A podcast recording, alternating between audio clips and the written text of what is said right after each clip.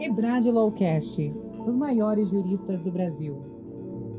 Olá, boa tarde a todos. Estamos aqui mais uma vez no nosso Lawcast, uma iniciativa da nossa Escola Brasileira de Direito, a EBRAD, em parceria com o Portal UAI e os nossos queridos diários associados.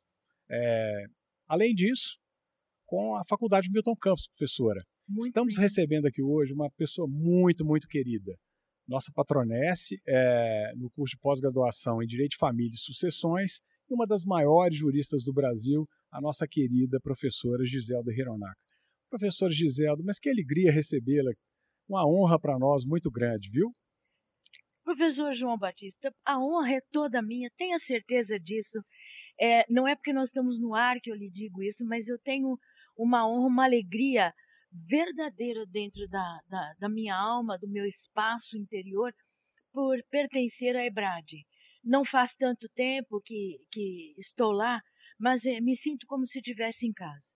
A sua companhia nesse nosso podcast, é, é então, para mim, é, é de um valor incomensurável. Parece que toda vez que a gente sabe que está gravando alguma coisa, fala, fala coisas que não verdadeiramente não sente. Aqui é tudo ao contrário. Eu sinto verdadeiramente, aproveito para essa declaração, tenho enorme prazer em conhecê-lo, sinto uma alegria incomensurável, muita honra pela, pelo tanto quanto me defere como sua amizade. Obrigada. Olha, pessoal, a professora Gisela Hironaca, além dessa é, jurista incrível, respeitada em todo o Brasil, uma das maiores do Brasil, obviamente, essa pessoa maravilhosa, uma, uma, uma alma pura, de uma gentileza ímpar, hum. né? E, professora, a alegria é toda nossa. Bom, mas sem mais delongas, porque estão todos aqui ávidos por conhecer um pouquinho é, da vida da professora Giselda e, dos, e obviamente, dos seus é, enormes conhecimentos, eu queria saber, professora, assim, um pouquinho da, da, da Giselda primeiro, sabe? Professora Giselda, como é que começou? Conta um pouquinho da sua vida, eh, da sua carreira, como é que a gente pode ter ideia de como começou essa trajetória tão linda e brilhante? Muito obrigado pela oportunidade. Eu começo a dizer é, que sou descendente, sim, de mineiros. Meu, meu avô materno veio de Minas, da cidade de Campo Belo, e, e, eu me sinto, me sinto ainda como se pertencesse àquele estado, esse estado fantástico, professor João Batista aqui nos abraça.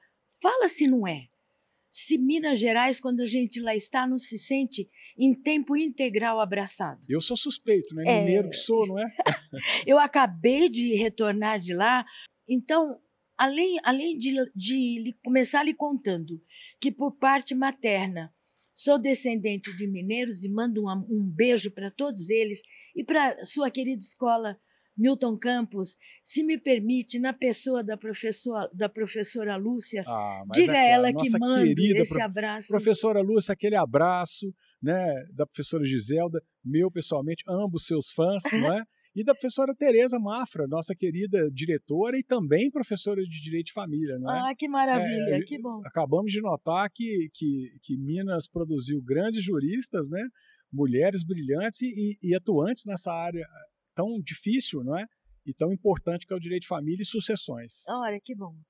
Mas, enfim, eu, eu nasci no estado de São Paulo, nasci numa cidade é, de, de tamanho significativo é, desse nosso estado, a cidade de São Carlos, uma cidade que tem um, um cunho de caráter universitário muito significativo, uma cidade que cuida muito da, da, da educação, enfim tive muita sorte de nascer lá, porque uh, nascida há tanto tempo, nasci em meados do século passado. Então, é, a sorte que me refiro foi de ter podido estudar naquilo que naquela época era muito significativo para nós os brasileiros e se tratava do, do, do fato de podermos estudar em escolas públicas de altíssima qualidade. É, esse é que é um dado importante, né? Exato. A qualidade das escolas públicas, Exato. né, professora? Que, que sorte que eu tive. Sou muito agradecida ao contribuinte paulista até os dias de hoje por ter podido receber essa formação lá no Instituto no Instituto de Educação Dr. Álvaro Guiano, lá de São Carlos, que, ao que me consta, desde aquela época, era a segunda instituição pública uh, do estado de São Paulo, a primeiro o grande Caetano de Campos aqui da capital. Bem, tendo estudado de lá, o que importa dizer é que eu fiquei muito bem formada para prosseguir os sonhos que eu tive, os sonhos de construção de carreira, os sonhos que eu tive. Quando fiz o vestibular para a Faculdade de Direito da Universidade de São Paulo, é, eu não tinha duas alternativas. Podia ser que eu entrasse na Faculdade de Direito da, ali do Lago São Francisco ou não. Não tinha outra hipótese. Meus pais não teriam podido, à época, infelizmente, pagar duas outras grandes escolas aqui do estado de São Paulo, na época, que eram a Universidade Mackenzie e a Pontifícia Universidade Católica. Uh, foi, tive sorte, repito isso, acho que talvez a quinta vez que eu falo em tive sorte, pelo fato de que saí de lá de São Carlos com essa formação aos 17 anos e cheguei aqui, dei conta de pagar, de passar no, no, vestibular da, da USP naquela época, num, num vestibular completamente diferente do que nós temos hoje e que caíam é, disciplinas muito difíceis, incluindo latim. Nós tínhamos latim no vestibular, mas tudo que eu estudei lá e foi qual é suficiente. importante o estudo do latim para o direito? Para nós, né, exatamente, para nós que somos da área do direito, não é? Palavras que são capazes de, tra de, traduzir muitas vezes institutos inteiros, né? Isso mesmo. Não é? Isso mesmo. Se eu quisesse tomar esse, esse, esse, essa sua dicção última para dizer da, da, da importância do latim, por exemplo, eu podia lhe dizer que as duas coisas na vida atual que eu mais aprecio fazer são exatamente o fato de ser mãe e o fato de ser professora. E dentro da Igreja Católica, uma encíclica papal de altíssimo significado se chama exatamente Mater et Magistra. Então, mãe e professora. É isso Tenho mesmo. muito orgulho dessas, dessas duas etapas da minha vida que consegui, desse jeito que nós costumamos falar numa linguagem mais coloquial, correndo atrás. Corri sim, corri atrás. Tive também mais sorte por ter sido escolhida por um dos meus professores de direito civil, já quando passei para o terceiro ano. Fui fazer estágio com ele no escritório de advocacia fantástico da época e fiquei lá por nove anos. É, isso me deu a, a, a condição, certamente, de entender a advocacia e de pensar como é que se deve ser, acima de tudo, um advogado completo. Um advogado que saiba o que está fazendo, que entenda as causas que assume, mas que, além de tudo, ele tenha eticidade e só cometa as licitudes que são permitidas a essa lindíssima carreira, que é a carreira jurídica, a carreira do advogado, igualmente a carreira do magistrado, por certo, todas as carreiras, Ministério, é, Público, Ministério né? Público, todas as carreiras interligadas. É, fui, fiz concurso para procurador federal, obtive a aprovação, fui procuradora federal por vários e muitos anos, Hoje já sou aposentada uh, como procuradora federal e ainda não consegui me aposentar como professora titular da Faculdade de Direito que eu estudei, que me recepcionou, que me deu mestrado, me deu doutorado, me abriu as portas para fazer o concurso de livre docência e que, afinal de contas, depois disso, me deu toda, todo o suporte para intentar o concurso mais mais alto, vamos dizer assim, que é a, a, a busca da condição de professor titular em direito civil. Tenho, tenho tudo isso e sou muito grata. E é uma instituição de, de, de muito relevo, né? de, de, enfim, de grande qualidade, que vem pontificando aí no ensino jurídico há, há décadas. Né? Exatamente. É. Exatamente. Tudo, tudo, tenho que dizer de novo, me disse mineira, pelo lado paterno sou portuguesa, mas devo dizer que tudo o que conquistei em termos de estudo, eu devo isso às instituições públicas que frequentei, as duas instituições públicas que frequentei. Então, muito obrigada a esse estado de São Paulo, a quem tanto devo igualmente. É isso, então, depois de, de ver aqui um pouquinho dessa é, carreira e dessa vida tão é, rica né, que a professora acabou de nos escrever brevemente, vamos entrar aqui agora um, um pouquinho do, do, do, debate jurídico, não é? para a gente ver aqui opiniões da professora Giselda acerca de, de, de questões que estão aí na ordem do dia, que estão palpitando, não é? E sendo objeto de questionamentos é, a todo momento. Professora Giselda, o que, é que a senhora acha que está acontecendo hoje no mundo do direito, é, especialmente no, na área de direito de família e sucessões, não é? Questões que são polêmicas, aperfeiçoamentos que seriam é, interessantes do ponto de vista legal, inovações que muitas vezes a jurisprudência ou, ou, ou às vezes mesmo até a criatividade de advogados vem é, é, praticando, mas que muitas vezes podem é, gerar uma certa insegurança jurídica. Mas aqueles pontos, podemos depois abordá-los um a um, não é? Mas quais aqueles pontos que a senhora acha assim, que são mais instigantes, que a gente deveria ter uma atenção maior? Sua pergunta é super interessante e ela vem com uma base que eu aprecio demais, que é pensar o direito a partir do contexto é, da sociedade como ela é nos dias atuais, a partir do contexto desta contemporaneidade, que alguns chamam até de pós-modernidade. Então, não, não importa se o, se o conceito está certo ou não, mas pensar nesse tempo de agora. Quando, quando nós temos que pensar no direito desta forma, acho, professor João Batista, que não tem uma maneira de começar, de começar o assunto, se não revendo, me perdoe falar de teoria num, num, numa ambiência como essa, que tende a ser mais mais, mais informal, né? mais informal. Mas eu acho assim que o nosso Mas, público aqui quer justamente essa tradução, né? justamente. Né? desse linguajar jurídico para para uma, uma uma compreensão mais coloquial. Exatamente. Eu acho que ensinar direito é ensinar um pouco línguas, Isso não é? Mesmo. É tradução. E pensar que o direito é fixo, isso de jeito nenhum é. Claro. Ele de jeito nenhum é. A vida é dinâmica, né? É, e ele tem que seguir a vida. Isso. E eu dizia da teoria do professor Miguel Reale, te lembra muito bem, a teoria tridimensional do direito, que nos fala de fato, valor e norma. Todos nós, em algum momento da faculdade de direito, aprendemos essa teoria tridimensional. De, tridimensional. Eu peço desculpa. Fique à vontade, professora. E ela, e ela tem a, a capacidade de nos explicar com, com clareza o que nós vamos tocar de outros assuntos, conforme a sua sugestão na pergunta, outros assuntos, especialmente no direito de família e no direito das sucessões. O professor Miguel Reale diz que tudo, vou falar isso brevemente, Fique à vontade. que tudo se conforma em três dimensões, como ele chama, três planos, como ele também chama. O primeiro deles é, é o que ele chama de fatos sociais. O fato da vida como ela é. O fato deste mundo que cada um de nós aqui vive, que todos nós vivemos. Esse mundo, desta porta para fora, tudo o que tem lá, todos, absolutamente todos os fatos.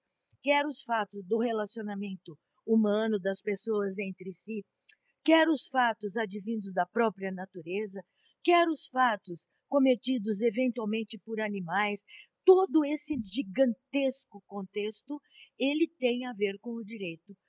Uh, a dizer, esses que nós podemos chamar de fatos sociais, esses fatos ingressam todos eles, essa é a pergunta, ingressam todos eles na ordem do direito? Todos eles ingressam no mundo do direito para passarem a se chamar não mais fatos simplesmente sociais, não deixam de ser, mas para se enquadrarem na circunstância de serem fatos jurídicos. Todos, a resposta é não. A resposta é não. Nem todos, mas quase todos. Então, por exemplo, no relacionamento entre pessoas, quase todos os relacionamentos de de, de condição patrimonial, de condição econômica, de, de condição afetiva, familiar, enfim, que existe entre as pessoas, tem recepção lá na ordem do direito e lá a normativa não só recepciona, como protege e regula, e regulamenta, recepciona naquele mundo. Nem todos. O que nós temos, nós dois, entre nós, por exemplo, acima de tudo, é um relacionamento humano chamado amizade. Essa Para mim é o maior patrimônio que o ser humano é, pode ter, não, não é é? verdade?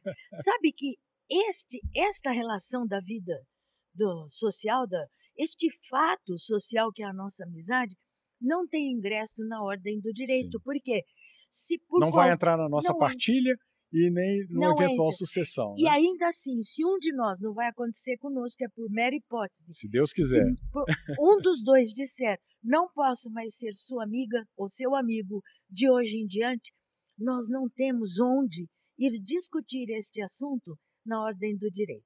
Mesmo que me cause dor, mesmo que me cause mal-estar, mesmo que aconteça um dano até de natureza moral, isto não tem a correspondência no mundo do direito.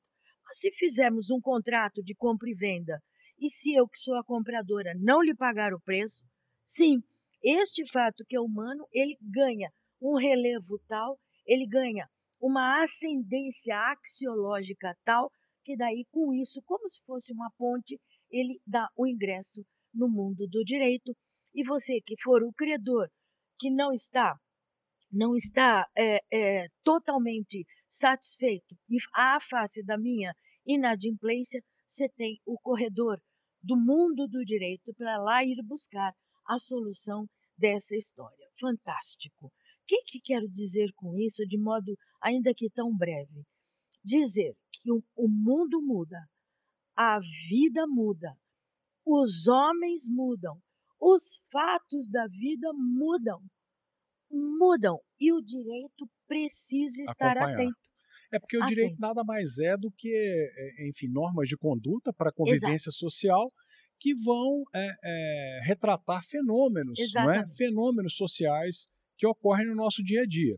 Agora, só tocou num ponto importante que eu queria abordá-lo, que é, é, é, essa mudança há de ser feita no plano legal, porque muitas vezes o que me preocupa em certas ocasiões é, eventualmente, o julgador é, criar a norma para o fato concreto, porque gera insegurança jurídica, não é? As pessoas agem no pressuposto. Vol, volto aqui lá atrás naqueles conceitos né, que aprendemos nos bancos é, é, universitários. Né? Norma agente, facultas agente. É. Se eu ajo, eu ajo no pressuposto É. de, que aque, de que aquela conduta, de que aquela ação tenha essa ou aquela consequência. Se aquilo se torna imprevisível, né, gera muita insegurança jurídica, né, professora? Com toda certeza. A, a expectativa é que os fatos que se modificam, os novos fatos da vida, como um dia nós vamos ter que cuidar de um fato que não temos ainda, que é, que é o fato do ser humano ah, fazer viagens por escolha, es- viagens turísticas, vamos dizer, por um ônibus espacial até a Lua, por exemplo. Nós não temos esse fato ainda. É, essas viagens um já estão ocorrendo, teremos, não é. chega, salvo engano, chegaram à Lua ainda, mas tem a SpaceX e a- é uma do Elon Musk, a outra do, é, é, é, do, do Bezos da Amazon, não é? Exato. Que já fazem Já fazem. viagens. é, é, Agora, quando acontecer alguma coisa nessas viagens que não esteja de acordo com aquilo que foi, entre aspas, combinado, quem resolve? sim. Quem, onde, onde que nós trazemos aqui para essa solução? Então, são fatos que Aí estão... aquela situação da, na lacuna da lei, os aplica os Isso, princípios isso gerais, mesmo, a gente, isso né? mesmo. Então, na- quando o fato da sociedade ingressa no mundo jurídico, agora mesmo você disse uma coisa tão, tão importante, é, é, eles ingressam nem sempre, eles são lá recepcionados em matéria de, pro- de proteção judicial, jurídica e judicial, são protegidos pela lei. Algumas vezes é o próprio Poder Judiciário, naquilo que muitos chamam também de ativismo judicial, etc., que promove a resposta. O, exemplo mais próximo de nós, que eu acho que dentro da minha área de atuação eu poderia pensar, é a circunstância de relações, de relações familiares construídas entre pessoas do mesmo sexo. Há muito pouco tempo atrás, nós não tínhamos, nós tínhamos na vida social desde sempre Perfeito. estas relações humanas. Mas a lei ignorava Mas esse nós fato social. que né? não víamos. Uhum. Tanto é que no passado, no passado recente, João, no passado recente, se dizia assim: se dizia assim, fulano de tal, ah, fulano de tal é homossexual. Ah, então prende ele no armário, deixa ele quieto. Era um armário fechado no mundo dos fatos sociais que não deixava que a sociedade compreendesse a, a, a extensão, a importância e as repercussões dessa relação. Né? E as repercussões que precisávamos um dia, quero usar essa linguagem se me permite, o armário abriu. Sim. A ponta do tapete e foi que bom, levantada. Não é? Que bom é, que abriu, não é? Que abriu. O, o, o, o biombo foi afastado. E nós passamos na sociedade, no mundo como ele é, a enxergar melhor esta situação e ter menos ressalvas com relação a isso. Então, valorizou-se o fato social, antes não valorizado. Tendo valorizado fato, valor e norma, ingressa no mundo do direito não não pela legislação. Não se criou uma lei que dissesse isso, mas foi a resposta do poder judiciário da corte da corte mais alta que temos, em resposta aos casos da vida, aos casos que buscaram as soluções. E da ausência normativa acerca do E da ausência assunto, é? normativa. É? Então, essa normativa que recai sobre o fato social, quando ele sai em busca da sua integração na ordem do direito, essa, essa, essa recepção é, pode se dar, deve se dar, sempre quando possível e melhor, pela lei. Algumas vezes pode acontecer, como nesse caso que acabo de exemplificar, pela construção do, do Poder Judiciário, é, pela porque, resposta mesmo judicial. porque a, a, a, jurisprudência sempre foi fonte do direito, é, não é? Sempre. A, aí é bom esse passeio né, pelo É. direito, né, professor? Inclusive para muitos dos, dos estudantes e dos doutores que estão nos assistindo, não é? Mesmo porque a EBRAD é uma instituição que, que lida muito com a pós-graduação, mas também temos o nosso preparatório, enfim, e os nossos alunos, todas as instituições É. Anima, aos É. quais saúdo aqui nesse momento. Pessoal, um abraço a todos aí das instituições Anima, né? Eu também saúdo a todos, uma alegria poder falar para todos vocês que nos ouvem por várias razões. São tantas faculdades de direito e, e- e- e universidades que, que têm os seus cursos de direito que eu não vou ousar aqui no momento é, enumerá-las. Mas, Claro. professora, é, enfim, aqui- só para falar aqui de São Paulo, sim, né? sim, A, a- a Universidade de São Judas Tadeu, que é, É. puxa vida, de um renome incrível, incrível. e a Iambi Morumbi, que não podemos é, nos esquecer, não é? A São Judas, inclusive, com o campus lá, lá de Santos, né? Temos aqui alguns santistas, né? Que era o nossa, a nossa a antiga Unimonte, que é a Unimonte hoje São Judas Tadeu. São né? Judas Tadeu. Que Um maravilha. abraço a todos aí, viu, pessoal? Que maravilha. Que Mas maravilha. viu, professora Giselda, a senhora tocou num ponto muito importante, ou seja, a jurisprudência como fonte do direito, não é? A necessidade do Poder Judiciário decidir é, é, é, e dar solução aos casos é, em que há lacuna legal, não é? Mas é, eu queria abordar um outro aspecto, porque a gente tá, falou um pouquinho aí de insegurança jurídica, de ativismo, né? E, e há algumas situações é, em que há uma uma polêmica, quando eventualmente o Poder Judiciário acaba por resolver a questão de forma diametralmente oposta ao previsto na lei, ou até dando uma interpretação mais elástica ao que, em tese, seria possível, não é? É o princípio da reserva legal, da norma de ordem pública e cogente, não é? Da tripartição de poderes, que está tão em voga, né? Aí da observância dos artigos 2 da Constituição, que trata da, da, da famosa tripartição é, é, com harmonia e independência dos poderes, aí lá atrás tão consagrada por Montesquieu, não é? Depois no- nos artigos, salvo engano, 22, 44 e 48, porque atribuem à União Federal e nessas matérias, por exemplo, de direito civil, o poder é, é, ou a competência exclusiva ou privativa do Congresso Nacional de legislar acerca dessas normas. É, a senhora tem algum, algum caso que te preocupe em relação a isso? Ou então já puxaria aqui, por exemplo, é, é, um assunto que está na ordem do dia. Né? Há como, por exemplo, se fazer, através de um pacto privado, uma renúncia através de um pacto antinupcial, de um pacto de união estável, não é? um pacto de convivência, a renúncia a um eventual direito sucessório, por exemplo? Então, esse assunto está muito na, na, na perspectiva né, de Os discussão. chamados planejamentos sucessórios. Né? Exatamente, de discussão jurídica, os escritórios especializados em direito de família e das sucessões, ou até outros escritórios, societário, por exemplo, eles têm feito o que nós chamamos agora de planejamento sucessório. Então, claro, a pessoa, ainda quando está viva, tem lá o seu patrimônio, tem, tem o desejo de, de, de encaminhar aquele patrimônio, não só através do testamento, que é o, que é o instituto, que é um negócio jurídico unilateral, clássico. E, per, e, e, absolutamente previsto na previsto lei. Previsto é? na então, lei. Com aqueles limites do, do, da disponibilidade com ou não, não é? seríssimos e tudo. É. Os herdeiros necessários. Os aquela, herdeiros né? necessários, outro assunto super interessante.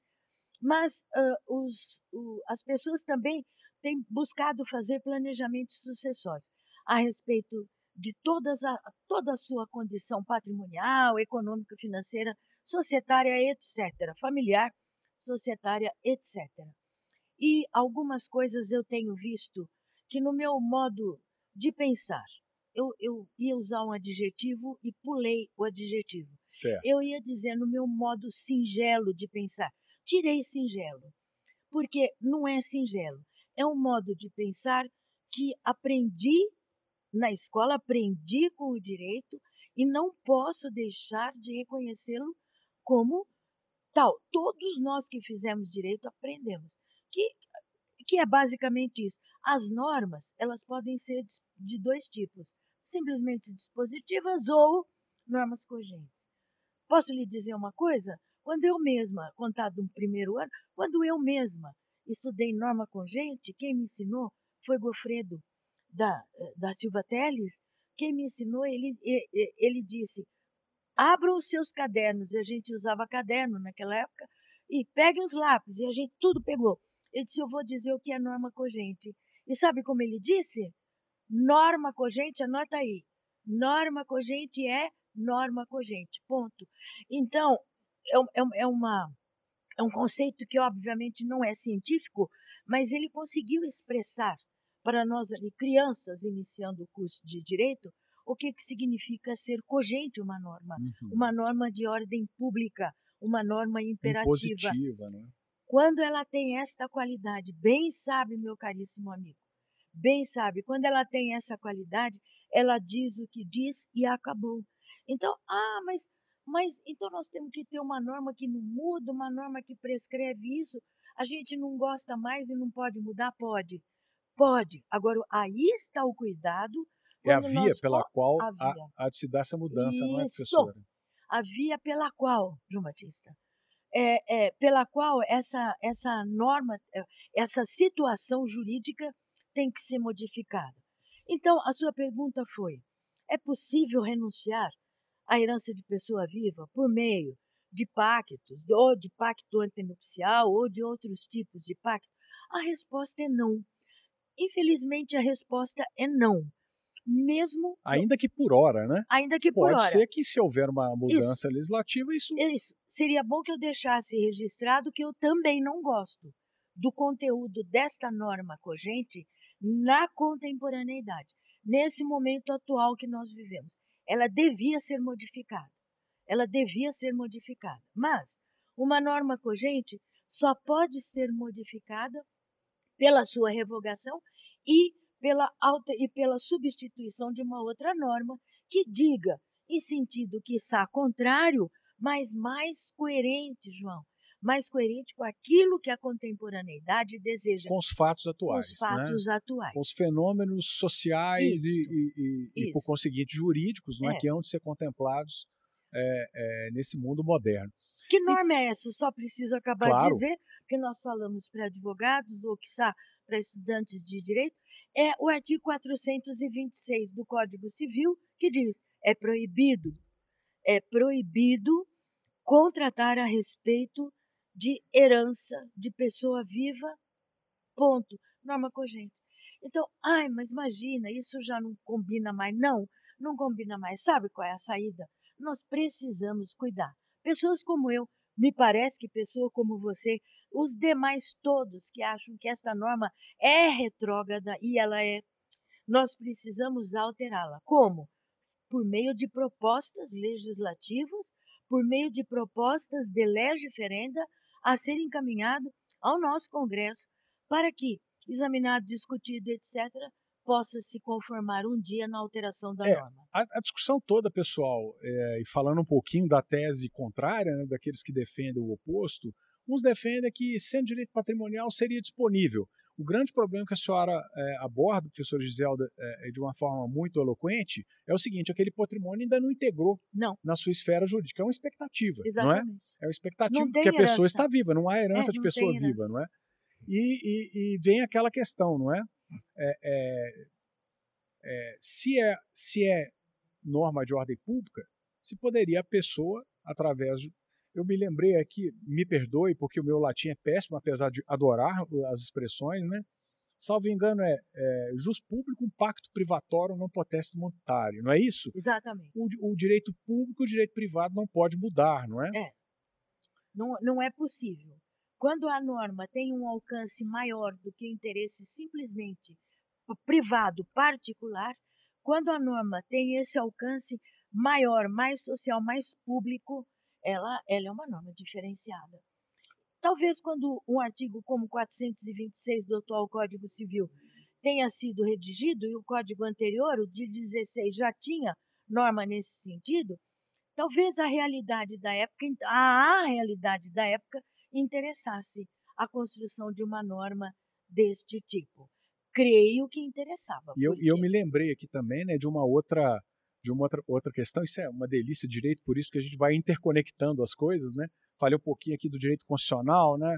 Das, das competências É. eh, privativas da União e do Congresso para legislar acerca da matéria, mas me lembrei também daquele conceito clássico, né? Que para validade do ato jurídico requer eh, partes capazes, objeto lícito e forma forma prescrita, ou, não não defesa defesa em lei. lei. E nesse caso ela é defesa, Ela é é defesa em lei, quer dizer, ela é proibida por lei, né? Perfeito. ela é proibida. Então, ah, diz- ah, mas a pessoa não pode, quando está viva, dar o melhor destino que quiser para o seu patrimônio? Pode, dentro do contexto do- desse, nosso, desse nosso direito de agora, esse nosso direito de origem rom- germano- germânico e romana. É, dentro desse nosso contexto de lei, é preciso que nós tomemos atenção para essas proibições, para essas impossibilidades. Ah, mas é velha, é retrô. Vamos fazer. Eu estou disposta. Eu estou disposta a ajudar. Se um dia aparecer uma comissão, pessoas que assim desejem, eu tenho falado muito isso no Instituto Brasileiro de Direito de Família, desejem que a gente sente, pense e faça uma proposta E já fica aqui o nosso convite à nossa querida professora Lúcia Massara, convite também a professora Tereza Mafra. Olha, pessoal da Milton Campos, fiquem sabendo que já fiz aqui o convite para, para a professora Giselda estar aí conosco, não é, para uma, para uma próxima eh, ocasião. E nesse momento eu queria já incentivar, e- e- Incentivar. e- esse Quem debate sabe? que é tão importante, não é? de novo não sai de Minas Gerais uma, uma, uma iniciativa como essa. Costuma que sair de lá, viu, viu Costuma. professora? Eita, Tiradentes, né?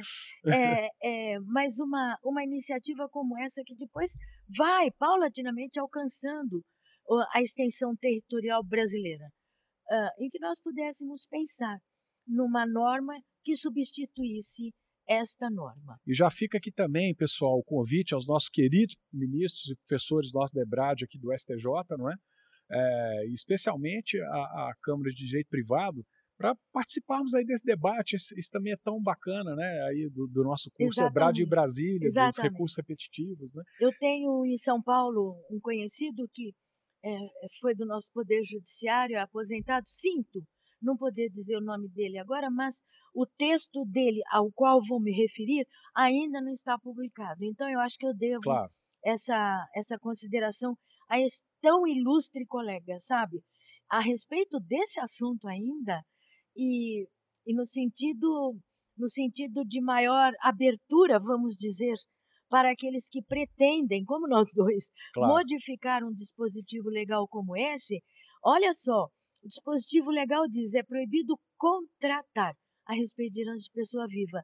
E, e esse, esse pensador, esse jurista nosso aqui, aqui do Estado de São Paulo, ele diz, ele diz da seguinte maneira, mas renunciar pode. Por que, que pode renunciar? Porque renúncia, renúncia não é contrato. É Renúncia é unilateral, declaração né? unilateral. É uma coisa para se pensar. Para se pensar naquele sentido de quando fizermos uma proposta de alteração legislativa, tenhamos esse recurso como um daqueles E, que. para que fique claro, para não gerar insegurança jurídica, poderíamos emendar o artigo 425, não É. é? Atual e, e- e- e colocar uma vírgula, né? É. Ressalvados, obviamente, o direito, né, a- Direito de renúncia. direito de Agora, renúncia. o- a- o- nesse negócio de renúncia, Ou de embora. disposição, né? É. Eventual. Mas, João Batista, nesse, nesse assunto de renúncia, embora a, a, a conformação primeira desse ilustre colega ao qual me refiro seja completamente. Renúncia não é contrato, não é mesmo. Porém, ainda ela vai dizer respeito à herança de pessoa viva. E pessoa viva não tem herança. Pessoa viva tem patrimônio. O patrimônio só se torna herança com o fato da sua morte. Perfeito, professora. É, algum outro tema que a senhora gostaria de, de é, enfim, de abordarmos assim? Talvez ainda dentro do direito das sucessões, que eu tenho paixão Claro, vamos pelo lá, direito vamos das sucessões, talvez, talvez nós dois pudéssemos conversar, se me permite Por eu favor, agora sugerir, claro, vamos lá. talvez pudéssemos conversar um pouco sobre ah, ah, legítima dos herdeiros necessários, né? É Relembrando interessante. Quem são esses os herdeiros necessários e o que é essa cota legitimária? O que é isso que também pro- produz um muro de Berlim aí na, na, na, na autonomia da vontade daquele que hoje vivo, um dia falecerá, deixando seu patrimônio como E há herança. também essa, essa mesma discussão, não é? É. Se o herdeiro necessário pode também renunciar a esse direito, né? Aquele quinhão sobre o qual, é, enfim, um determinado indivíduo é, não pode dispor, não é? Depois, testar. depois que o autor da herança falecer, quer dizer, aquele que é o seu futuro herdeiro necessário, claro que pode. Aí sim, que Qualquer aí, um aí o patrimônio já renunciar. s- será É, dele. Já é, já é herança, já, já passou Porque a sucessão não é pessoal. Lembrando aqui também esse, esse conceito, também já antigo, é, ela não nasce lá com, com o inventário, né, ou com o cumprimento do testamento. Ela surge no momento em que ocorre a morte, né? É. Ela, a abertura da sucessão, não é abertura assim que o nosso código momento diz? da morte. Exatamente. Exatamente, Não é? exatamente isso. Agora, qual, qual é o principal aspecto desse nosso, vamos dizer, segundo assunto? Sim. O principal aspecto desse nosso segundo assunto é pensar.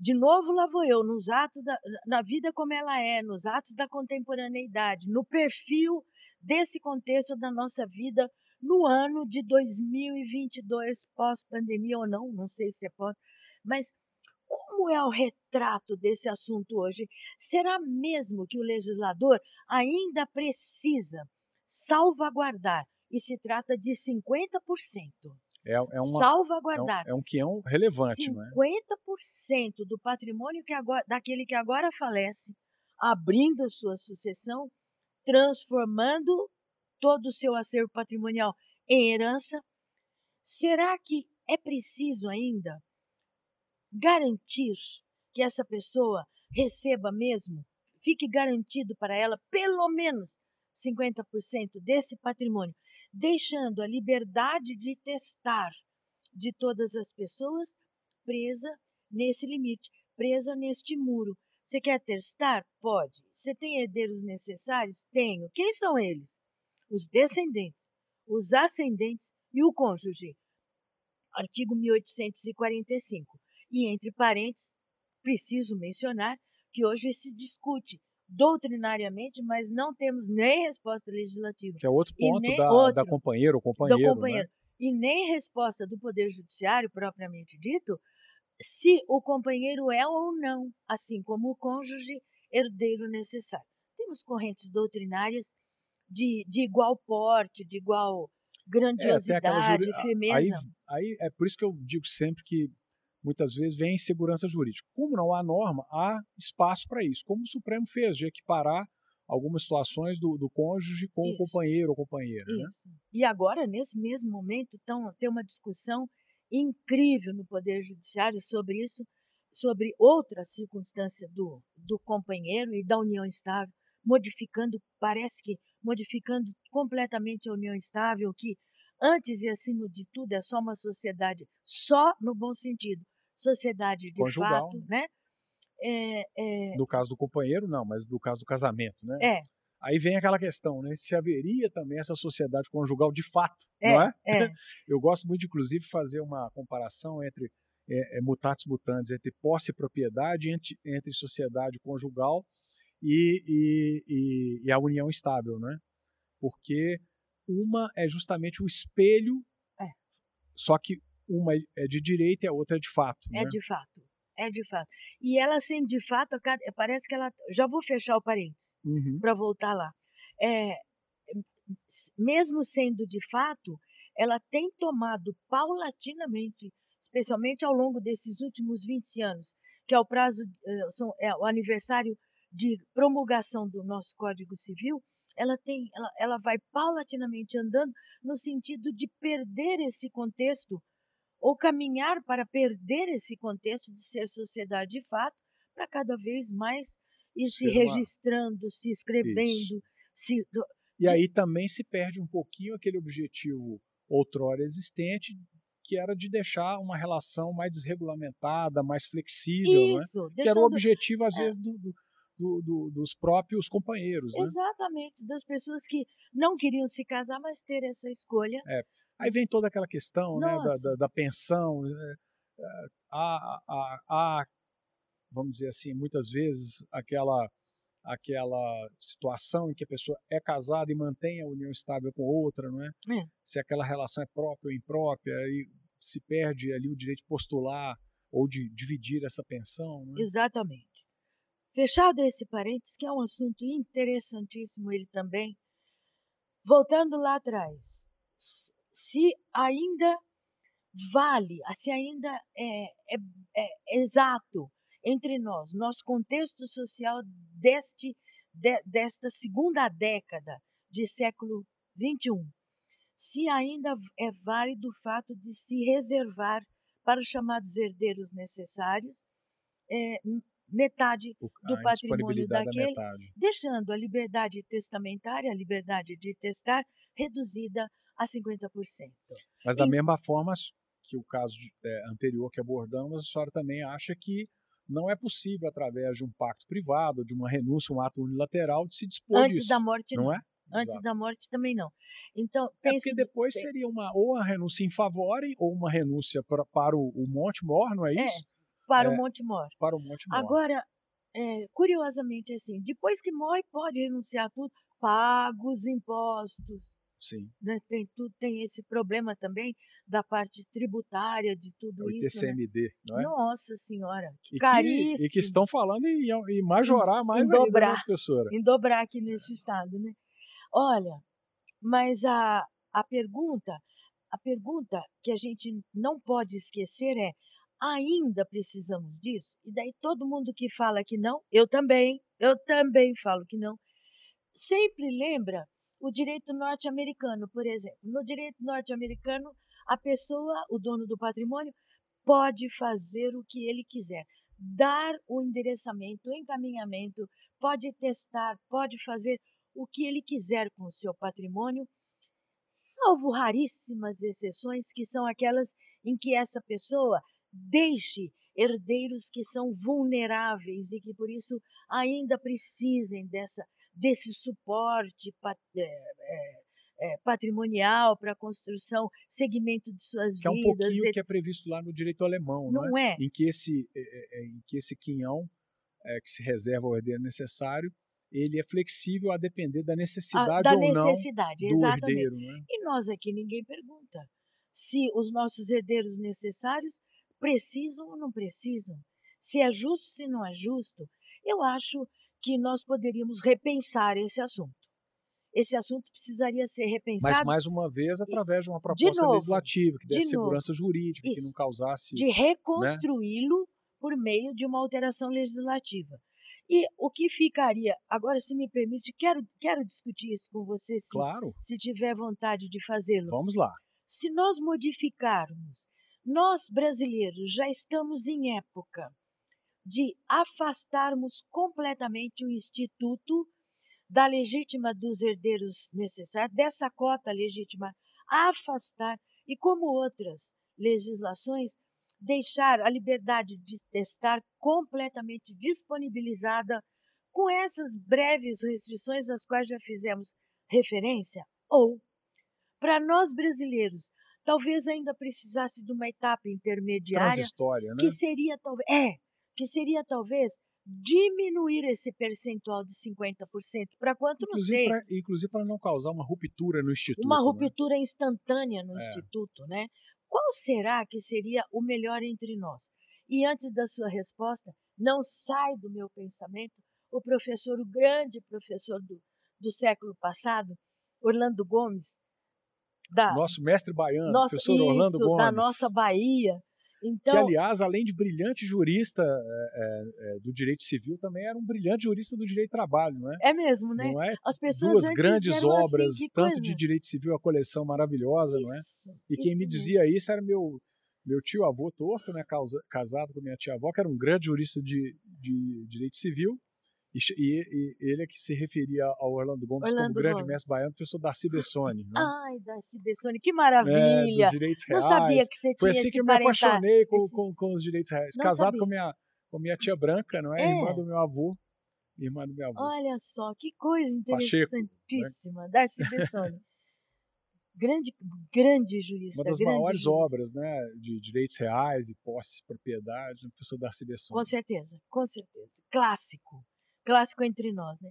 Mas Orlando Gomes, voltando ao baiano, então ele disse a respeito de legítima dos herdeiros necessários, que a legítima dos herdeiros necessários é uma grande fábrica de vagabundos. Olha isso.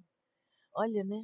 Então, se não É é, aquela verdade história, né, em como é todos que era, os o- casos, do nós dito temos popular, que não é? pensar. Pai rico, Rico filho nobre e neto pobre, Neto não é esse o pobre. ditado? É.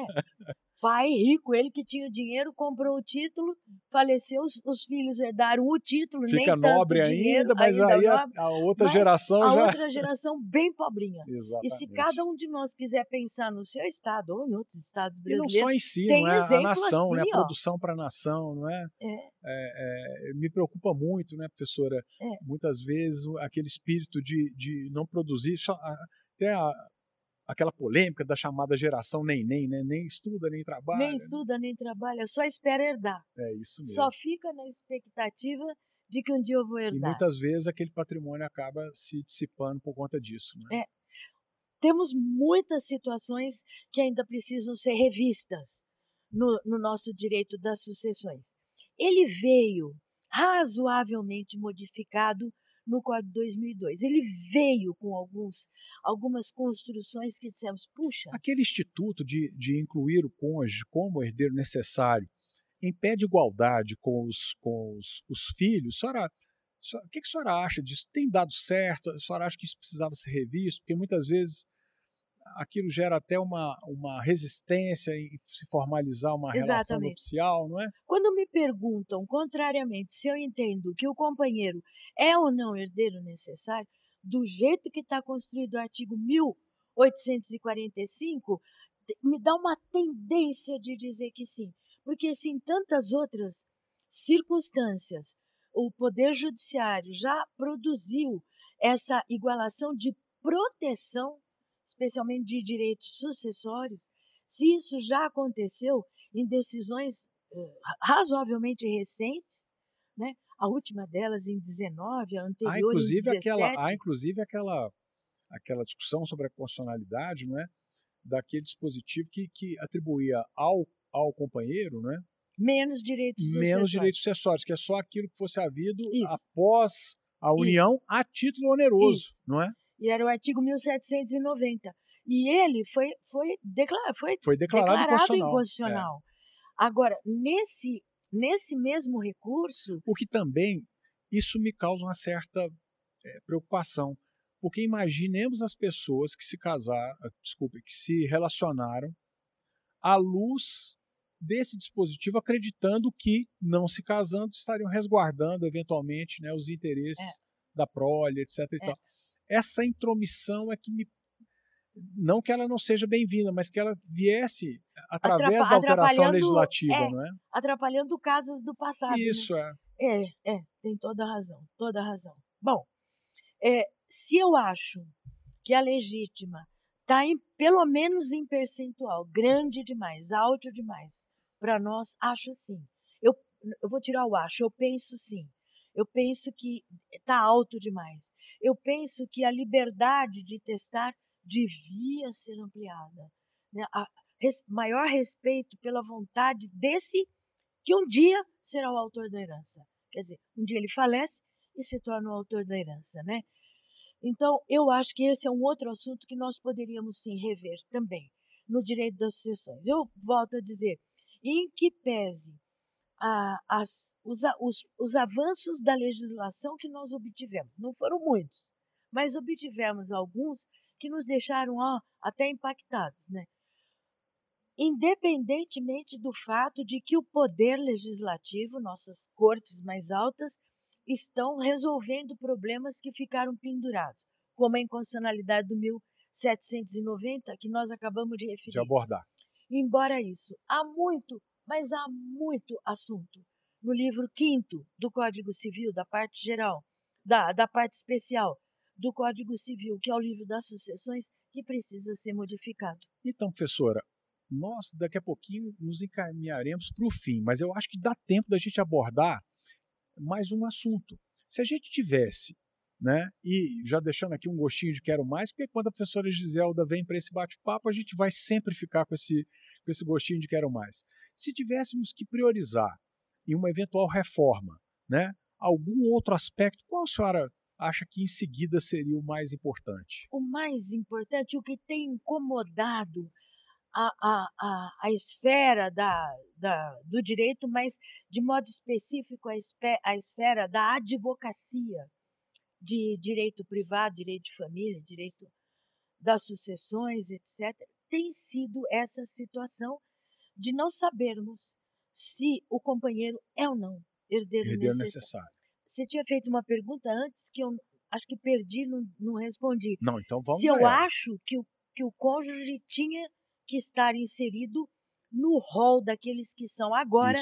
Isso. Ou seja, traduzindo aqui, né, aquele, aquele, aquele fenômeno também jurídico, né, se é um rol exemplificativo, se são números clausos ou são números apertos, não é isso? E se precisava mesmo o cônjuge ingressar? E, e se precisava? Na condição de herdeiro necessário, ao lado de descendentes e de ascendentes. Porque originalmente herdeiros necessários eram os descendentes e os ascendentes. Sim, é porque eu misturei. Não é que a gente tinha falado se o companheiro entraria ou não nesse Isso rol. Mesmo. Essa pergunta já é diferente, né? Se, é. Se poderíamos é, é, reformar o dispositivo para voltar como era antes. Muitos é? doutrinadores, muitos pensadores do direito pretendem retornar. Enquanto não retorna, daí vem a segunda pergunta. Enquanto não retorna, pela, pela equidade, pelos grandes princípios de, de, de respeito à dignidade da pessoa humana, isso, aquilo, aquilo, aquilo, o companheiro devia estar aqui ladeando o cônjuge ele também. Nós não tivemos ocasião de ver isso ainda estudado e resolvido pelo Poder Judiciário. Precisamos aguardar que demandas nesse sentido cheguem a, a, a, ao nosso STF, STJ, STJ, é. e STF precisamos aguardar. Na intenção de ver esse problema resolvido, se intentou naquela ação de, de, de, que, de que deu pela inconstitucionalidade do 1790, se, se entraram com embargos de declaração, o IBDFAN entrou com embargos de declaração para que o ministro Barroso, que foi o relator, que ele dissesse se é, companheiro era herdeiro necessário. Disse, não posso responder, porque, porque não é objeto não, da ação. não é objeto da é, ação. É, eu acho que e com claro, razão. e com toda razão. Loas aí o ministro Barroso nesse caso. É, é? sem dúvida, né? ficamos sem a resposta. Mas ele não podia ter feito diferente. É, porque são os limites da litis contestácio, isso, né? Isso mesmo. não, não se pode decidir além do que foi pedido, não é? Nos e se escritórios é uma inovação... de advocacia, nós estamos enfrentando esse problema. Se nos chegam a sucessões em que o sobrevivo é companheiro, pergunta: é ou não? Então, se ele é o nosso cliente, como nós não temos resposta, eu falo nós, mas eu estou me excluindo, porque gente como eu que escreve. É uma coisa fica a convicção mais pessoal, difícil, mas na né? advocacia É. a gente tem que defender o interesse do cliente, não O é? interesse do, sempre quando pode. Sim. E se, o- se o cliente. Desde que seja, obviamente, é, é, factível. aquela, né? factível. Se o cliente é companheiro, a gente vai dizer que sim, que ele é herdeiro necessário. Temos todo um apoio doutrinário para isso e temos respostas da- do Poder Judiciário nos tribunais, principalmente nos nossos tribunais estaduais. Estados como esse, esse que estamos aqui, o estado de São Paulo, tem, vamos dizer, um breque de mão mais puxado, se você me entende, é mais conservador, tende a dizer na maior parte das vezes que não, mas tem respondido que sim. E quando nós tomamos o Brasil todo e olhamos essas respostas dos tribunais, nós estamos visto, temos visto dizer é herdeiro necessário, não é herdeiro necessário, e isso que não é bom. João, caminhando para a nossa finalização, talvez, para dizer o seguinte: não pode um país ficar à mercê de decisões que são divergentes a respeito do mesmo fato. Quando isso acontece, sabe o que, que nós estamos enfrentando? A pior coisa que nós da área do direito podemos enfrentar: injustiça. É, eu acho que esse problema é, hoje é um problema que aflige, né? É, eu acho que a toda a comunidade jurídica e, para não dizer, a, a, a sociedade como um todo, não é? Eu, eu tenho uma, uma, vamos dizer assim, uma posição muito firme, professora, é, a respeito da segurança jurídica. Eu acho que o direito existe e para dar segurança jurídica e o nosso poder judiciário para garantir essa segurança jurídica. Então não pode ser o direito e a, e a própria justiça é, o agente motivador dessa insegurança, não é? É. É, porque cada um de nós Salvo quando houver lacunas, lacuna, quando, quando puder ser, eh, ser preenchido aquilo pela análise dos princípios gerais. exato, que aí já tem a É. própria norma que concede É. nessas hipóteses, né, essa essa essa é, competência para que o juiz, no caso concreto, aplique É. a norma, conjugando ali as demais normas já existentes, né? Enfim, temos que esperar, não é? Temos que esperar e, e sempre aguardar que a resposta. Ou, ou agir, não é? Como a senhora bem sugeriu Uhum. no início, é, pegando é, é, é, esses aspectos que estão gerando essa insegurança jurídica e fazendo gestão junto aos nossos representantes, não é? Hum. É, que está lá também agora no artigo 1 né, que todo poder emana do povo, que o exerce através de seus representantes. Então a gente tem que é, postular junto Para aos nossos representantes. pra isso temos os representantes. nossos Estamos bem na representantes. época E aqui de- acabaram de ser eleitos de os nossos eleger os congressistas, nossos né? representantes. que, enfim, enfrentem essas questões que muitas vezes são espinhosas, É, né? sim. E que deem uma, uma, uma, vamos dizer assim, uma certeza maior É. para eliminar esses fatores que podem gerar essa insegurança, né? Mas é isso, professor. Agora, é, enfim, indo agora para a fase é, já nossa de encerramento, eu queria deixar um pouquinho uma mensagem final, o que, que a senhora, enfim, gostaria de abordar e queria dizer aqui aos nossos queridos telespectadores. Eu penso que, João Batista, afinal de contas, é, para os nossos telespectadores, talvez a mensagem é, mais, mais atualizada, mais talvez coerente, mais sincera que eu pudesse deixar é, é, é esta: que o direito carece de ser todos os dias revisto, conforme nós dissemos durante toda esta, esta um- uma hora de conversa entre nós, né? Mas que, como se faz isto? Conversamos muito por, por meio, principalmente, da, da reformulação legislativa. Mas com relação a nós, que somos os profissionais do direito, que somos os advogados, estudar, estudar e estudar, sem cessar. Não há aquele dia na nossa vida de profissional do direito, profissional da advocacia, magistratura, Ministério Público, ou seja, qual for das nossas múltiplas áreas, que possamos dizer: estou com essa idade, não preciso estudar mais, agora já sei tudo. Isto é, É. interminável. Só sei que nada sei, não é isso? Só sei que nada sei. Nós que somos aqui da, da, da, da- dessas escolas Da academia, enunciadas, né? da academia, nós estamos aqui para auxiliar eh, todos os que necessitarem a virem à nossa procura e nos procurem, porque estaremos sempre buscando estar mais preparados para esta atualização do direito, esta revisão dos assuntos, esta restauração das respostas judiciais, esses encaminhamentos de propostas legislativas. Tudo isso é o é. direito e o direito é vivo. Eu acho, professora, pegando um gancho nesse ponto que a senhora abordou, que para mim é muito importante, eu acho que é, é, isso que a senhora falou é tão relevante que a gente precisa também resgatar, eu acho, no, no seio aqui da, da, né, da universidade, é, uma coisa que é indispensável, que é o debate, hum. é o contraditório, o hum. exercício dessas, é, é, é, dessas manifestações, não é? E de uma forma mais leve, sempre respeitosa. Eu acho que o debate, a, discussão, né, é, hum. ela é tão relevante porque é da discussão que nasce a luz, não é assim que, que é. diz o ditado, não é? Eu acho que hoje a, a, o nosso ambiente universitário está um pouco conflagrado, né? As pessoas hoje, é, se um discorda de mim, eu, ele é meu antagonista, antagonista, ele é meu inimigo, como, na verdade, é, toda a ciência, toda a, a, a, enfim, a própria sociedade evoluiu através do debate de ideias, né? livre de ideias, de uma forma é, respeitosa, de uma forma com urbanidade. Né? Eu acho que isso é que a gente precisa de resgatar eu brinco o seguinte: Edison ou Tesla? Ehring ou Savigny? É. Não é? Einstein ou Newton? É. Se a gente fosse pegar esses exemplos, para não dizer outros tantos, né, é, é, já observaríamos, né? Clóvis ou Rui, né? não é isso? Exatamente. São E os embates foram muitas vezes oh, calorosos, calorosos, né? Agora, eu, eu, imagino que eles são imprescindíveis para a evolução. E isso que nós estamos fazendo aqui hoje é, é, é que, para mim, deveria ser um norte né, para o nosso ambiente universitário.